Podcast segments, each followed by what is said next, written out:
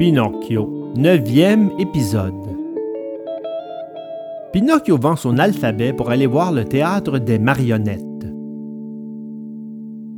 Il s'arrêta de neiger.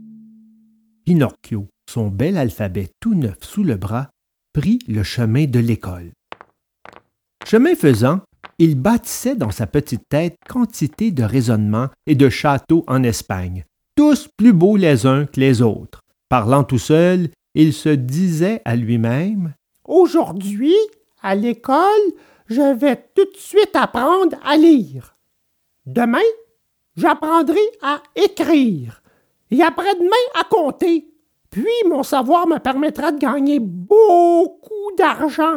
Et avec l'argent que je gagnerai, j'achèterai tout de suite à mon père une belle casaque de drap. Mais que dis-je de drap?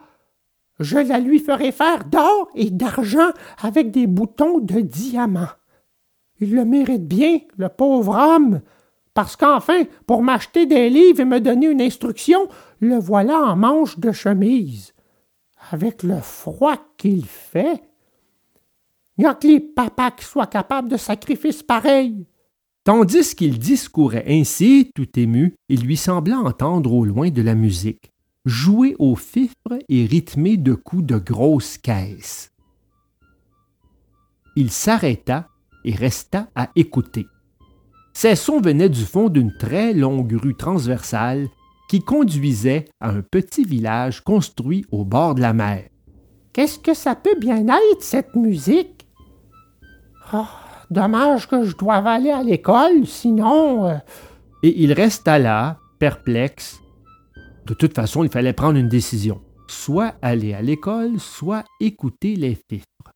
Aujourd'hui, j'irai écouter les fifres, et demain à l'école. Et toujours temps d'aller à l'école. finit par dire ce petit fripon avec un haussement d'épaule. Aussitôt dit, aussitôt fait. Il prit la rue transversale et se mit à courir à toutes jambes. Plus il courait, et plus il entendait distinctement le son des fifres et le bruit sourd de la grosse caisse. Mais voici qu'il se trouva au milieu d'une place toute pleine de gens qui se pressaient autour d'une grande baraque de bois et de toiles peintes de mille couleurs. Qu'est-ce que c'est que cette baraque?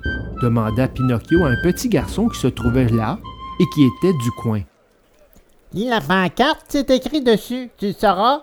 Je la lirais bien volontiers, mais justement aujourd'hui, je ne sais pas lire. Eh bien, félicitations, Anne. C'est moi qui vais te le dire alors.